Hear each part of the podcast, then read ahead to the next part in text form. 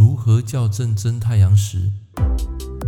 您正在收听的是《科学八字轻松学》，这是一个结合命理风水的实用节目。Hello，各位朋友、各位同学，大家早安！今天是快乐的情人节啊，在这边祝福各位天下的眷属都是有情人。好，来，今天我们要跟大家分享一个主题，就是如何去校正你的真太阳时。那么，如果你之前啊有买过我的《科学八字轻松学》这一本实体书，那里面啊我有写的非常清楚，好，用网络上哪一个 APP 啊可以去解决的这个问题。好，那今天啊我要跟大家分享一个新的软件啊，这个 APP 啊就是天使子平八字啊，我再讲一次，天使子平八字。那么，其实如果你要校正一个出生在中国大陆，还有在新加坡、马来西亚。台湾的话比较不会有碰到这种问题，一般来说都是属于比较东南亚啊，或是中国大陆比较偏远地区的人用来校正啊。比如说我们最近这几天啊，就常碰到那种交接在啊九点啊，比如说八点到九点的这个交接时的一个对岸的人啊，要不然就是东南亚了啊。其实碰到这种八字哈，一般我们都会先去校正他的真太阳时，然后才会接下来下一步啊，就帮他论命。啊，因为如果你没有校正的话呢，这个时辰啊会产生一个很大的错误。啊，你会把这个事实啊算到城市去。很多人就是这样，没有经过校正。比如说八点五十八分，那这个到底要算辰时还是巳时呢？一般来讲，一定要经过时间的一个校正。时间包括地理位置，所以像一般我们在帮客户批命的时候呢，我们会跟他要他的出生地点。这个地点的话，就是他的城市啊，在哪一个国家，哪个城市。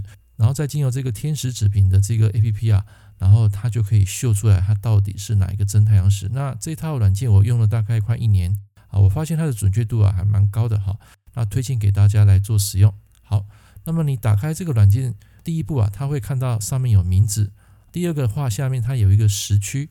各位朋友，你把它点下去之后呢，可以在上面啊搜寻你的国家的城市。那搜寻完之后呢，按下确认，它就会跑出来。就是他会告诉你这个国家这个城市的经纬度，然后第三行就是直接输入你的出生时间。那这边要注意一下公历跟农历的选择啊，它的预设是公历，当然你也可以直接把它换算成农历来算。到底是生在一九啊叉叉年还是两千年以后的这个小朋友啊，基本上来讲都可以去校正。最下方哈，就是在公历跟农历最下方，它有一个选择，就是不用夏令时。啊，如果你不用夏令时的话呢，那基本上你要去参考当地的一个出生城市啊，那个国家到底在那个时间有没有实施夏令时间？像我们台湾的话，在就民国六十年到七十年，就是一九七四、民国六十三年啊，还有民国六十八年啊，一九七九，还有民国六十四年，大概一九七五这三年呢，啊，台湾是有实施日光节约时间的，就是夏令时间。所以，凡是只要在这个时间出生的人，都要把时间啊往前提早一个小时。那真的是提早一小时吗？也不一定，因为你还是要配合他当地的一个城市，然后你用这套软体啊，它直接会帮你算出你的真正的时辰。我们这边讲的真正的时辰，才是你真正的命理时。所以不是说你报一个时辰给我，我就会相信说一定是那个时辰。好，然后你输入完时间之后呢，下面啊直接把它按开始。按开始之后，你会发现会跳出一个画面，然后你们就点选中间上面有一个齿轮的，点下去之后呢，它就会秀出啊，包括农历跟阳历的生日，然后它会写一个当初输入一个时间，下面有一个真太阳时，真太阳时就是你真正的命理时间。软体虽然准确度很高，但是也不是百分之百，所以我建议各位你们在帮客户批命的时候，一定要记得一件事。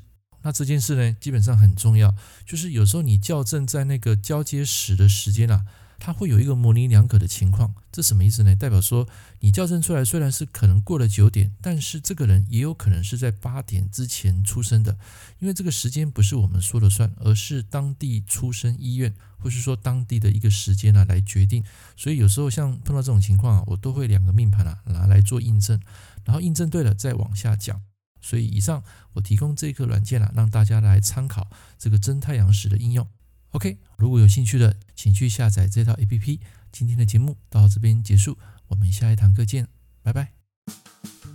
感谢您收听《科学八字轻松学》，我是郑老师。如果你喜欢我的节目，欢迎订阅我的频道。我们下一堂课见喽，拜拜。